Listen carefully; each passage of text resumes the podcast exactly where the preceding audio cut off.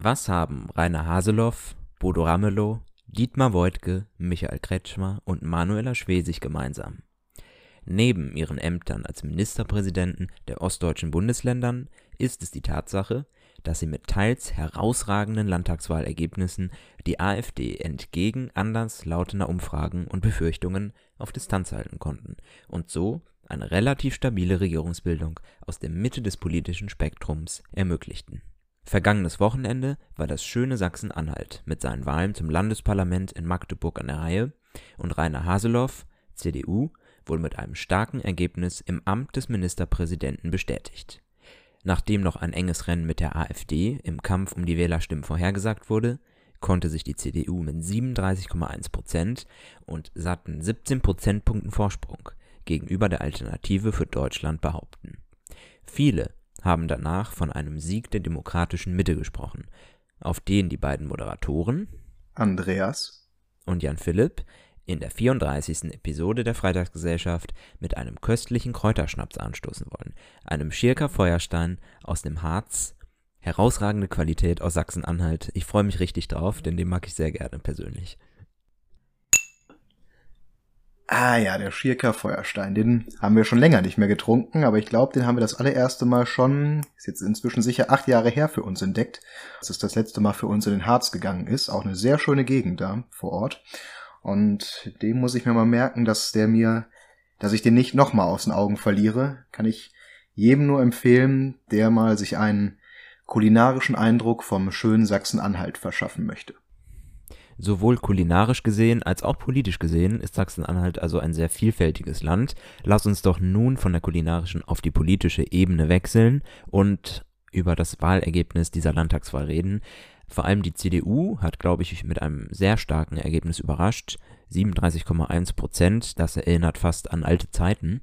Wie würdest du dieses Ergebnis bewerten? Ist es vor allem der Kandidat, der im Vordergrund stand, oder konnte der CDU-Landesverband Sachsen-Anhalt tatsächlich mit starken Positionen überzeugen?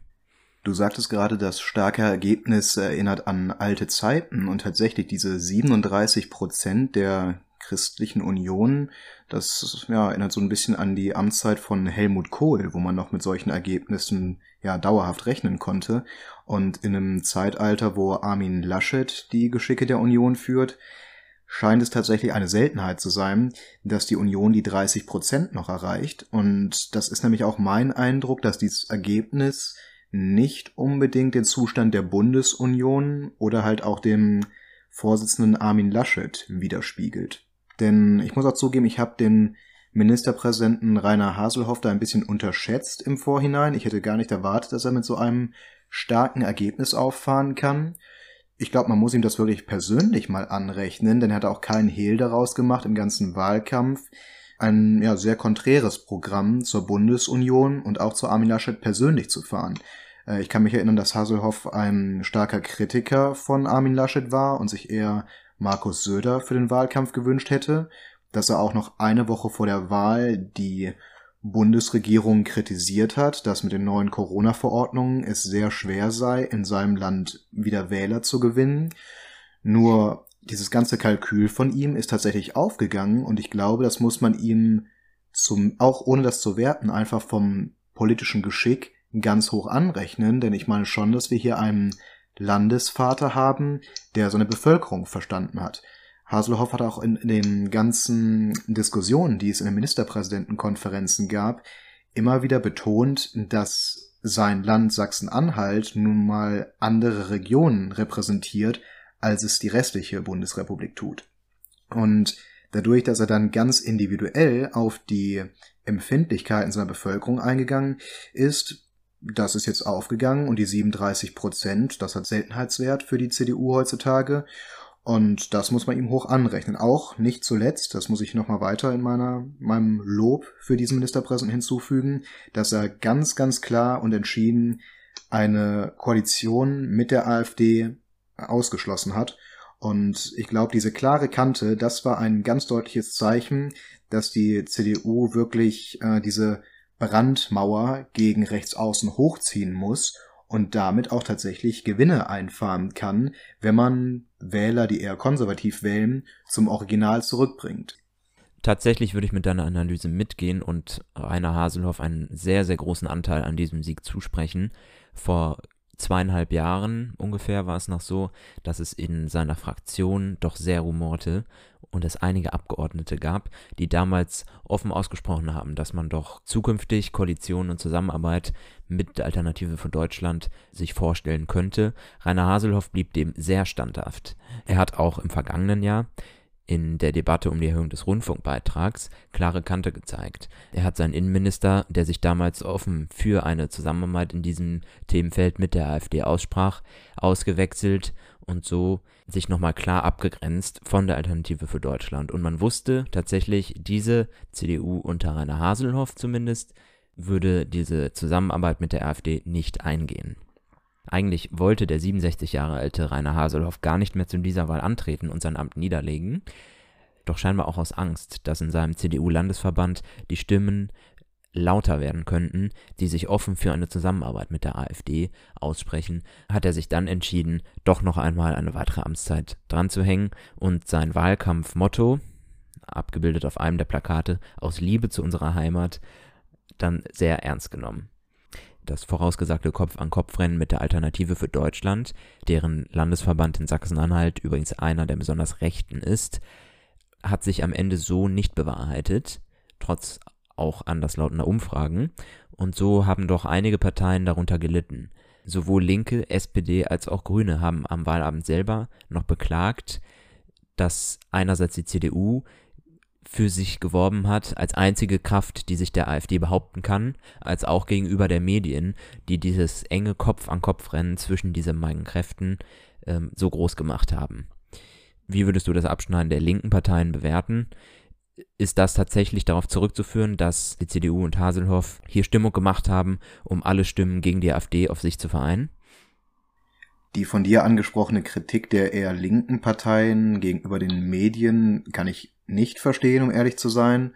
Auch die sachsen-anhaltinische SPD-Vorsitzende Katja Pähle hat den äh, Koalitionspartner CDU kritisiert dafür, dass man so stark auf den Konfrontationskurs zwischen AfD und CDU gesetzt hat, weil dadurch die anderen Parteien alle untergegangen sind.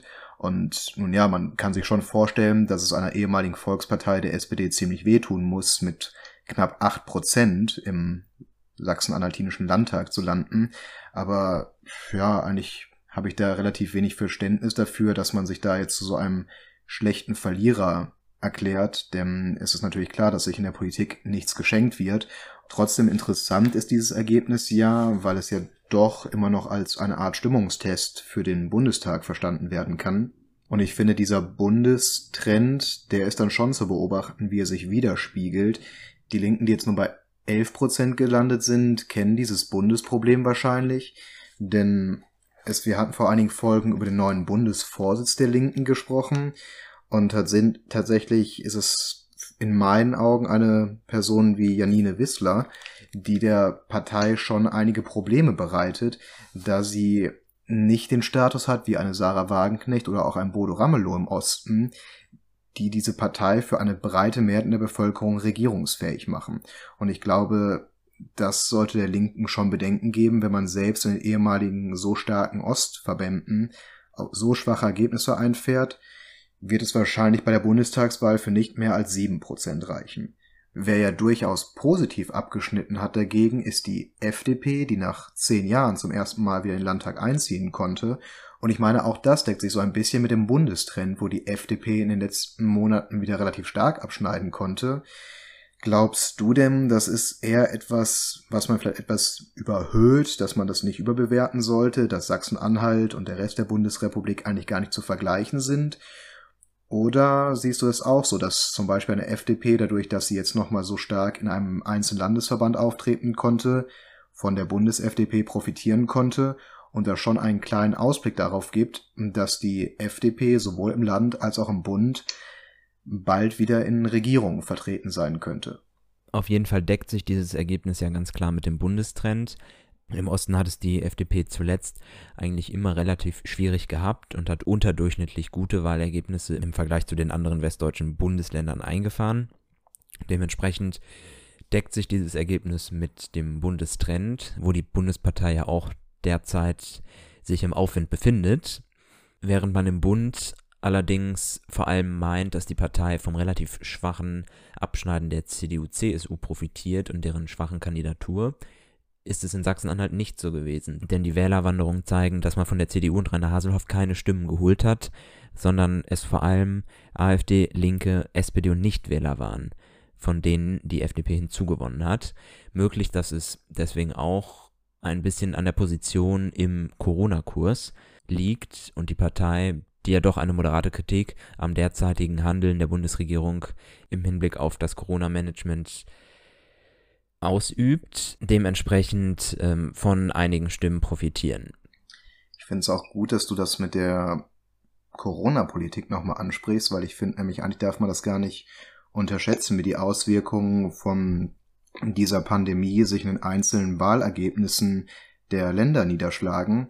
Denn bei aller zugegeben berechtigten Kritik, die das föderale System Deutschlands im vergangenen Jahr eingefahren hat, sieht man jetzt vielleicht tatsächlich erst ein Jahr später in den verschiedenen Wahlergebnissen, dass sich so ein föderales System durchaus bewährt hat. Wir haben es schon in Rheinland-Pfalz und Baden-Württemberg gesehen, dass die einzelnen Ministerpräsidenten für ihre Politik doch stark wahrgenommen werden, wie da halt der Kurs sich eventuell unterscheidet vom Bund. Und das wird jetzt tatsächlich in den Wahlen honoriert, denn wäre alles, was in der Corona-Krise gemanagt werden müsste, vom Bund ausgegangen. Ich glaube, wir hätten gestern ein anderes Ergebnis gesehen und dass die AfD auch durchaus wesentlich stärker aufgefahren werde, als wäre als eine Landes-CDU, die sich nicht behaupten könnte. Gerade deswegen ist die Landes-CDU in Sachsen-Anhalt und Ministerpräsident Rainer Haselhoff ja auch immer wieder mit Kritik am Bundeskurs selber aufgefahren und hat sich doch einige Male abgesetzt, auch von der Politik, die in Berlin entschieden wurde. Und so hat er sein Land und seine Wählerinnen und Wähler scheinbar auch gut vertreten und hat die Politik umgesetzt, die die Menschen in Sachsen-Anhalt gerne umgesetzt sehen wollen leicht hinzugewonnen, aber bei weitem nicht auf dem Niveau, wo sich die Grünen derzeit im Bundestrend befinden, hat die Grüne Partei in Sachsen-Anhalt abgeschnitten. Viele haben die Grünen schon als die neue Volkspartei des linken Spektrums bezeichnet. So ist dieses Ergebnis in Sachsen-Anhalt nun jedoch relativ ernüchternd für die Partei, die sich ganz klar mehr erhofft hatte, Ergebnisse um die 10 Prozent. In ländlich geprägten Wahlkreisen in Sachsen-Anhalt hat es die Partei allerdings nicht mal über die 5%-Hürde geschafft und hat nun im gesamten Land einen Wähleranteil von 5,9% auf sich vereinigen können. Bleiben die Grünen also nun doch eher weiterhin die Milieupartei? Es klingt vielleicht ein bisschen kindisch, aber tatsächlich meine ich, ist das hier ein klassischer Fall von Selbstschuld. Denn tatsächlich sind es genau diese Themen, mit denen die Grünen vor jeden Wahlen zu kämpfen hatten ihre eigenen Fehler, in die sie jetzt wieder reingetappt sind, kurz vor einer solchen Landtagswahl, wo es genau die Themen sind, die ihm die Wähler, die nun mal auf dem Land wohnen und nicht in den Städteregionen, durchaus übel nehmen. Wenn wir uns jetzt die Bundesvorsitzenden der Grünen angucken, die, glaube ich, zwei Wochen vor der Wahl in Sachsen-Anhalt davon reden, den Spritpreis um 15 Cent pro Liter ansteigen zu lassen, dann ja, muss man sich einfach mal die realistischen Gegebenheiten angucken. Wie ist die Infrastruktur hier im Westen? Wie ist die Infrastruktur im Osten aufgebaut? Kann man im Osten überall mit Bus und Bahn hinfahren? Kann man damit seinen Arbeitsplatz erreichen?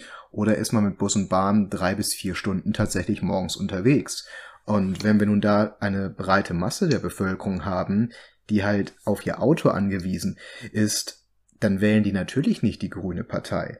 Und da muss ich mich tatsächlich ein bisschen taktisch wundern, dass die Grünen da aus ihren Fehlern der letzten, ja, nicht 20 Jahre nichts dazugelernt haben.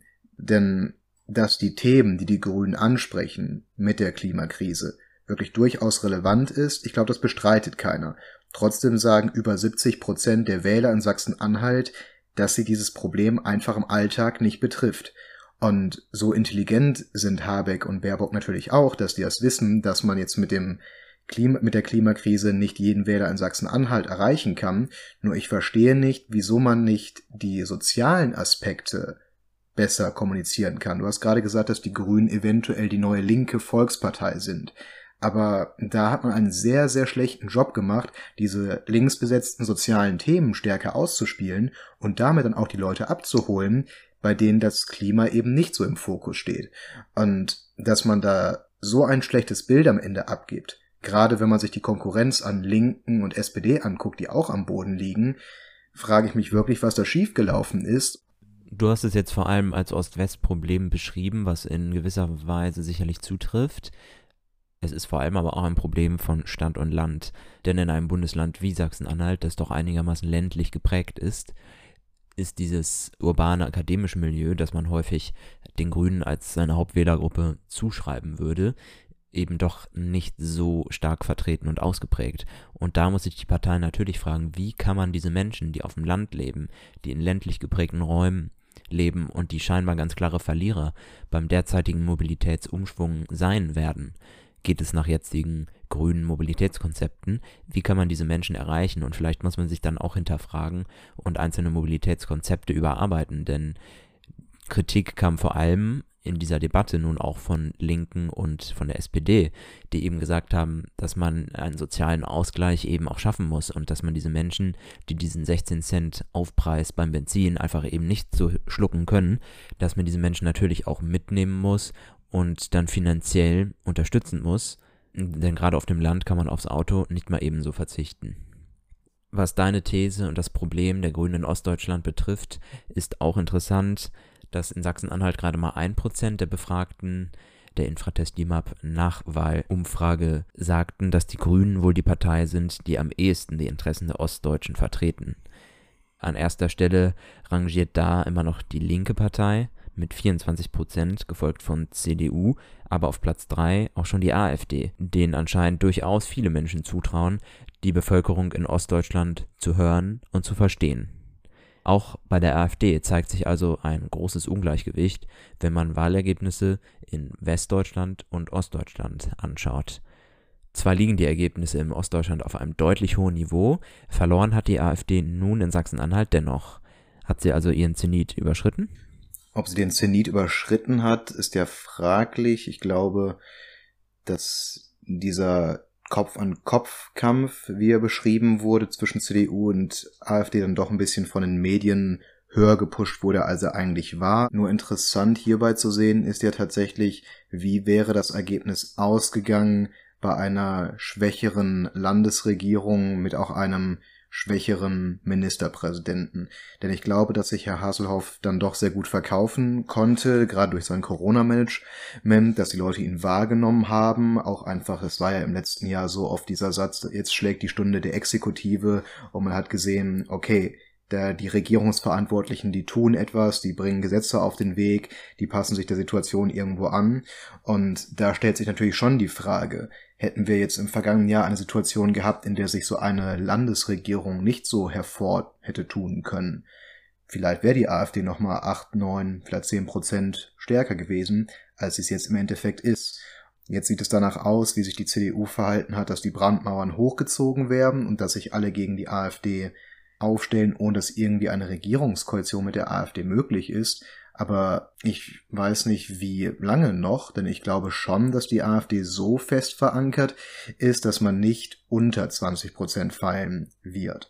Und wenn diese Partei nicht weggeht und die anderen potenziellen Koalitionspartner alle im 10% Bereich rumdümpeln, ich glaube, dann wären die Chancen mit der Zeit nur größer, dass die irgendwann Regierungsverantwortung kommen. Und ich meine schon, vielleicht momentan tut sich nicht so viel auf den Zenit den die AfD erreicht hat.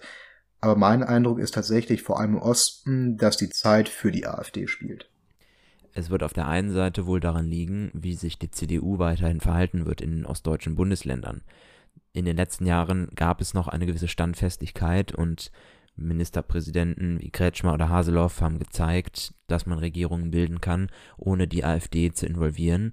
Aber es gab auch die Vorfälle in Thüringen, wo man mit Stimmen der AfD einen Ministerpräsidenten ins Amt gebracht hatte und auch diese anderen Stimmen, die in Sachsen-Anhalt und anderen Bundesländern im Osten laut werden, dass man doch die AfD in die Regierungsbildung und Koalitionsbildung vielleicht mit einbeziehen sollte, wenn es eine Partei ist, die eben 20 Prozent und mehr Wählerstimmen auf sich vereinen kann.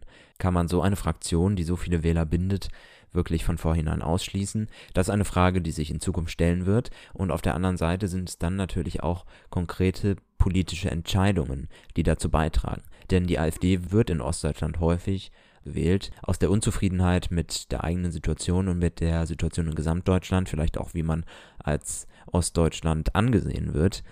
Das heißt, wenn sowohl auf Landespolitik als auch auf Bundespolitik an diesem Status quo etwas geändert werden kann, könnte man langfristig auch Ergebnisse in der AfD klein halten.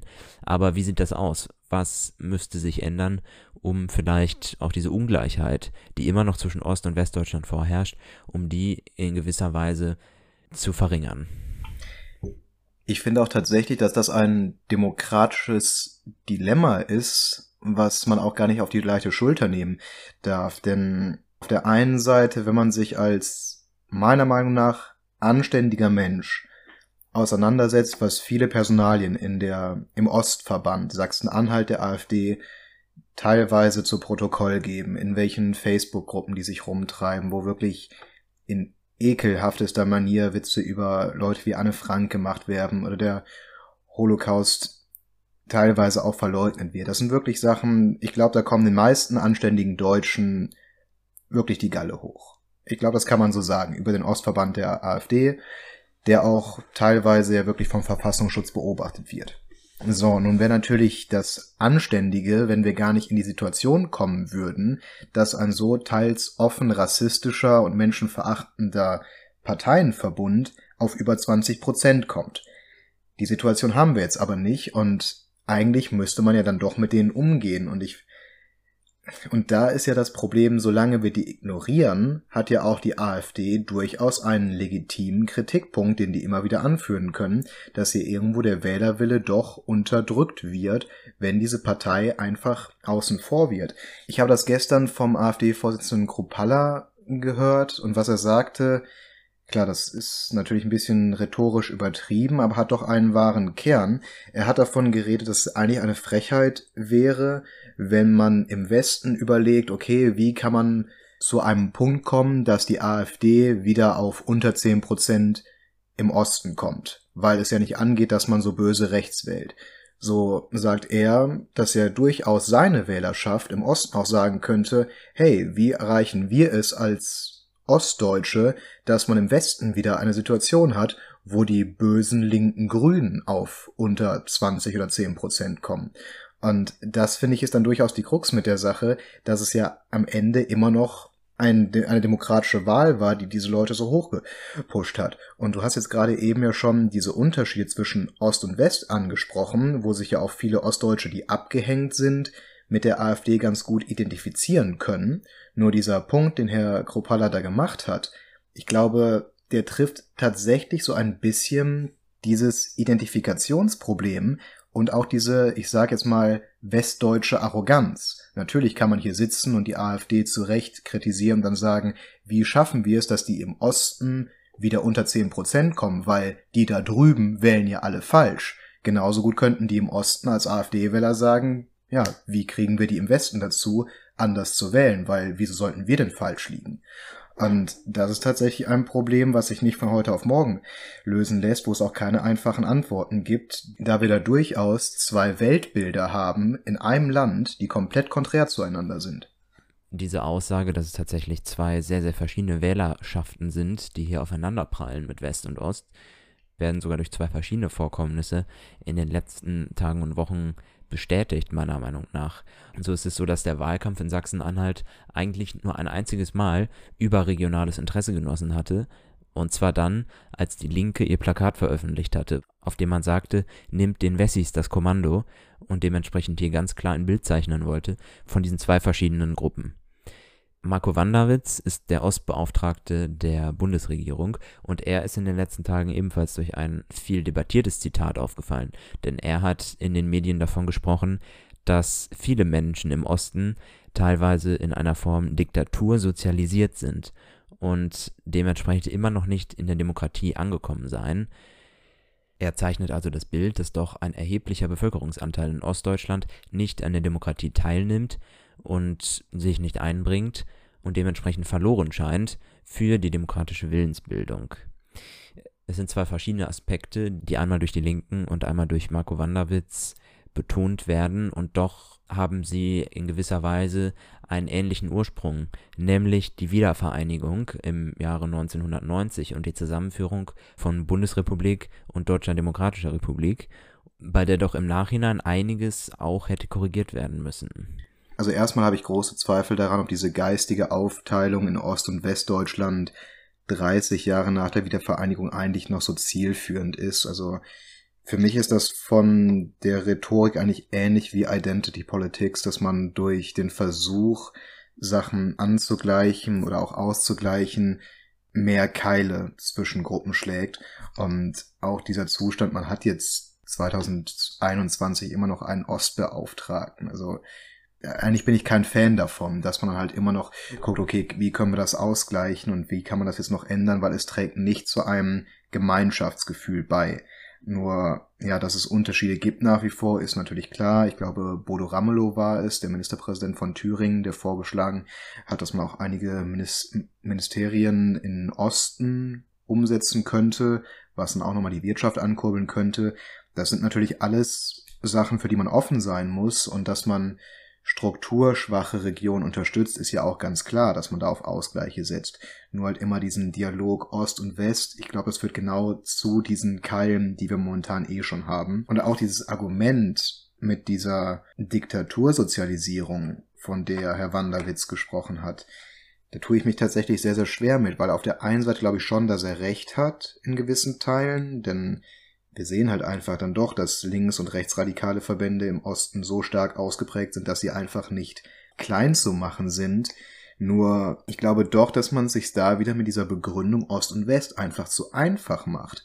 Denn wieso ist die AfD oder die Linke in manchen Verbänden im Osten so stark? Nicht, weil man da irgendwann mal eine kommunistische Diktatur hatte. Inzwischen wählen ganz viele Leute die AfD, die sind lange nach der Wende geboren. Also ist ja eigentlich viel zu einfach und das hängt halt viel eher damit zusammen, wie sind die, Bege äh, die Gegebenheiten im Osten, wie sind die Strukturen, wie ist die Logistik aufgebaut, wie sind die Chancen für junge Menschen und ja, was wählen die Leute dann? Und ich glaube, diese historische Erklärung, die geht einfach an der Realität vorbei. Ich meine, in, wenn in Frankreich eine Le Pen so viel Zulauf hat, wenn in den USA das halbe Land Donald Trump wählt, wo ist denn da diese diktatorische Sozialisierung in Demokratien wie den USA und Frankreich? Die sehe ich da auch nicht. Und trotzdem sind die Menschen in vielen schwächeren Regionen offen für radikale Parteien, wie es auch hier ist. Deswegen, ich würde sehr begrüßen, wenn wir wegkommen von diesem Ost-West-Dialog und wirklich mehr ganz konkret auf die schwächeren Regionen gucken und wie man die ausbauen kann und damit die Leute langfristig von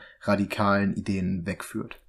Der Unterschied sollte sicherlich nicht gemacht werden zwischen Ost- und Westdeutschland nur aus historischer Gegebenheit, wie du sagtest, aber doch ist es ja so, dass die Strukturschwäche im Osten und das ist natürlich eine der Ursachen, warum viele Menschen auch unzufrieden sind, dass die zurückzuführen ist auf die Teilung des Landes und letztlich auch auf die Wiedervereinigung.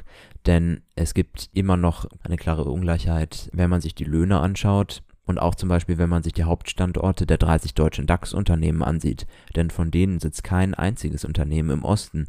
Und das ist sicherlich ein Fehler, der gemacht wurde bei der Wiedervereinigung, dass man, und das hat dieses linke Plakat in dem Wahlkampf auch ausgedrückt, dass der Westen mehr oder, wenig, mehr oder weniger schnell das Kommando im Osten auch übernommen hat, dass Grundstücke zum Beispiel gekauft wurden durch einzelne Personen, die im Westen gelebt hatten und die finanziellen Möglichkeiten hatten. Und dennoch gibt es auch kulturell immer noch gewisse Unterschiede, die, glaube ich, überwunden werden müssen. Wenn man sich zum Beispiel vor Augen hält, dass vielen Menschen in der DDR, auch im Schulsystem der DDR, jahrelang alles Negative über den Kapitalismus eingetrichtert wurde und einige Jahre später befindet man sich plötzlich selber in einer Marktwirtschaft und in diesem System und muss mehr oder weniger in diesem System nun überleben. Und weiterhin ist es aber auch so, dass die neue Generation, die die in den letzten zwei Jahrzehnten oder auch der Zeit zur Schule geht, natürlich weiterhin von einem Großteil unterrichtet wird, von Lehrerinnen und Lehrern, die ebenfalls im Osten sozialisiert worden sind und dieses kulturelle Erbe weitertragen. Ich glaube, es wäre gut, wenn es hier zu einer deutlich stärkeren Mischung kommt, dass man auch im Westen zum Beispiel viel mehr über den Osten versteht und diese kulturellen Unterschiede doch deutlich mehr wahrnimmt damit man auch nicht nur über den Osten spricht, sondern auch viel mehr noch untereinander kommuniziert. Und so glaube ich, ist es für beide Seiten hilfreich, wenn zum Beispiel auch deutlich mehr Lehrkräfte in ostdeutschen Bundesländern zum Beispiel unterrichten und wenn es andere und wenn es andersrum sein kann und es zu einem deutlich stärkeren Austausch kommen kann. Ich glaube, du hast da schon einen sehr wichtigen Punkt gerade angesprochen, gerade in dem Bereich, wie sich die Menschen fühlen, auch wenn man jetzt äh, 30 Jahre später immer noch die Erinnerungen zum Beispiel an seine Schulzeit hat, wo man halt wirklich in einem komplett anderen Land noch unterrichtet wurde. Und ich glaube, dieser Übergang nach der Wiedervereinigung der hat dann doch sehr, sehr vielen Leuten in der ehemaligen DDR das Gefühl gegeben, dass deren Lebensleistung eigentlich nichts wert war. Und das ist natürlich so ein Grundgefühl, mit dem man ja deutsche Bürger sehr, sehr schwer integrieren kann, um ein Gemeinschaftsgefühl zu schaffen. Die Antworten dafür sind natürlich auch nicht leicht. Ich habe oft Gregor Gysi gehört, der als der Vorschläge gemacht hat, wie die Wiedervereinigung hätte besser gelingen können, dass man irgendetwas Symbolmäßiges hätte ändern müssen. Klar, wir müssen jetzt nicht Hammer und Sichel auf der Bundesrepublik Deutschland Flagge drucken, aber ob es eine Veränderung in der deutschen Flagge gewesen wäre, ob es eine Veränderung der deutschen Nationalhymne gewesen wäre, irgendetwas Symbolhaftes, dass man halt auch als Westdeutscher sieht, okay, es verändert sich etwas für uns, weil wir halt noch etwas dazu bekommen, während im Osten nur aufgelöst wurde. So wirkt es eher wie eine Annexion von einem anderen Land, in das man einfach übernommen hat. Ob es die Symbole sind, ob es die Kultur ist und von Ostdeutschland ist nichts hängen geblieben. Und ich meine, muss ich jetzt auch mal in der Fairness sagen, das ist auch für Westdeutsche sicher nicht so einfach, wenn man sich da in der politischen Verantwortung befindet. Wir haben jahrzehntelang natürlich direkt neben einem Unrechtsstaat gelebt, wo an der Grenze die Menschen erschossen werden, wenn sie hier rüberkommen. Und wenn dieser Staat dann irgendwann sogar an sich selbst scheitert und zugrunde geht, ist natürlich von der westdeutschen Führung auch gar nicht so einfach, dann hinzugehen und sagen, okay, jetzt fangen wir aber auch an, von diesem besiegten kommunistischen Land uns einige Sachen rauszunehmen, die wir übernehmen. Ich glaube, das war schon, wäre schon sehr, sehr schwierig damals gewesen, auch unter einer Kohl-Regierung, die dann ja auch eher konservativ geprägt war. Aber vielleicht wäre das tatsächlich genau das gewesen, was es gebraucht hätte, um diesen Staat einer neuen Bundesrepublik zu ermöglichen. Ein persönliches Beispiel, was mir da immer einfällt, ist ja zum Beispiel heutzutage, wenn es um die Gleichstellung der Frau in Deutschland geht oder der Gleichstellung der Frau in der ganzen westlichen Welt, dass ja dann auch oft die Unterschiede noch relativ groß sind zwischen Mann und Frau, während wir in der DDR immer eine Vollbeschäftigung der Frau hatten. Ich möchte das gar nicht irgendwie jetzt glorifizieren, weil der ganze Parteiapparat der DDR war natürlich auch nur eine, ein reines Männerregime und die Frau hatte dann nicht so viel zu sagen. Aber dieser Punkt der Vollbeschäftigung, den sieht man sogar heute noch, dass mehr Frauen im Osten arbeiten als im Westen. Aber es fällt mir einfach auf, dass das heute, über 30 Jahre später, ein ganz akutes ähm, Diskussionsthema in der westlichen Welt ist, wo unter Umständen von den Strukturen die DDR vor über 30 Jahren schon etwas zu bieten hatte, was man nach dem Mauerfall hätte übernehmen können die Westdeutschen hätten gesagt, oh, guck mal, wir kriegen nicht nur die dummen Ossis als schwere Last für unser tolles Land dazu, sondern hätten gesagt, hey, wir kriegen noch was Gutes dazu. Und die Ostdeutschen hätten gesagt, ja, unsere Lebensleistung, das war nicht alles schlecht. Wir haben ja auch ein System aufgebaut, in dem wir ein paar positive Sachen hervorbringen konnten. Und jetzt werden wir als Land in einem wirklich stärker, als wir vorher waren, weil wir Best of Both Worlds beides übernehmen. Auf lange Sicht werden sich diese Unterschiede sicherlich angleichen, denn wenn man derzeit schon in ostdeutsche Großstädte blickt, zeigt sich durchaus, was für eine wirtschaftliche Zugkraft diese Städte auch haben, dass diese Städte prosperieren können und durchaus den westdeutschen Städten in nichts nachstehen. In den ländlichen Regionen sieht das natürlich nochmal ganz anders aus. Ja, und das wird sich vermutlich erst, wenn man nicht durch gewisse unterstützende Maßnahmen eingreift, ähm, wird sich das sicherlich erst in Jahrzehnten ändern in dieser ganzen Debatte finde ich es immer ein bisschen utopisch, wenn man dann auf absolute Gerechtigkeit in Anführungsstrichen hinarbeiten will, indem ein potenzielles Ziel zum Beispiel wäre zu sagen, wir wollen 15 DAX-Unternehmen in Westdeutschland haben und dann 15 DAX-Unternehmen in Ostdeutschland haben und somit arbeiten wir auf einen fairen Ausgleich von allen Regionen hin. Ich glaube, das ist zum einen natürlich erstmal utopisch, und zum anderen muss man auch sagen, dass es ja gar nichts ist, was irgendwo ja erstrebenswert ist, weil in allen Ländern der Welt und auch in allen Gruppen von Menschen gibt es natürlich Unterschiede und ich halte da es gar nicht für sinnvoll, dass man irgendwann eine absolute Gleichheit irgendwo anstrebt, um für Gerechtigkeit zu sorgen. Und vielleicht, wenn man sich dann diese Regionen anguckt, ist es natürlich ganz klar, dass die Situation in Sachsen auf dem Land wirtschaftlich eine ganz andere ist, als es hier in Nordrhein-Westfalen oder in Frankfurt am Main ist. Und ich glaube, was viel besser wäre, als diese Unterschiede zwischen Ost und West groß aufzuarbeiten und zu sagen, wir brauchen hier mehr Angleichung und da mehr Angleichung, wäre einfach, wenn man mit den Gegebenheiten vor Ort besser arbeiten würde. Und dahingehend halte ich auch diese Landtagswahl, die wir gestern haben, für ein starkes Symbol von gelungener Demokratie, da wir dann einfach Parteien haben, die sich ganz spezifisch auf ihr Land und ihre Region konzentriert haben. Und ich glaube, sowas macht tatsächlich in der Landespolitik schon ganz viel aus, wenn man mit solchen realistischen Möglichkeiten da herangeht und nicht auf die ganz großen Versprechungen geht, dass man irgendwann aus Ostdeutschland die gleiche Region schaffen will, wie man in Westdeutschland hat. Und tatsächlich ist es so, dass gegeben durch sicherlich die geringere Parteienbindung, die geringere Verankerung und auch die geringeren Kontakte zu Behörden. Es so ist, dass zum Beispiel Bürgerinitiativen in Ostdeutschland deutlich länger brauchen, um gewisse Gelder zu generieren, als dies in Westdeutschland für gewisse Projekte der Fall wäre. Und dort müsste man sicherlich versuchen, pragmatischer zu reagieren, um mögliche Gelder schneller zu bewilligen, um schneller auf Situationen vor Ort in den einzelnen Bundesländern reagieren zu können. Und das würde schon einen großen Unterschied für das Ansehen der Demokratie machen, wenn pragmatisch Situationen vor Ort schneller verbessert würden. Und so könnten dann doch deutlich mehr Menschen auch in Ostdeutschland mitgenommen werden und für Politik begeistert werden.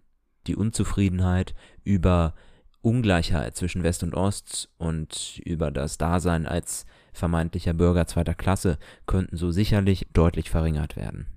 Damit kommen wir zum Ende der heutigen Folge. Wir können noch einmal anstoßen mit dem leckeren Schierka Feuerstein, in den ich mich hier schon ein bisschen verguckt habe.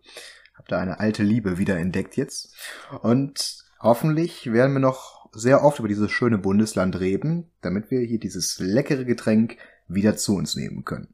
Bis dahin und allen eine schöne Woche, eure Freitagsgesellschaft.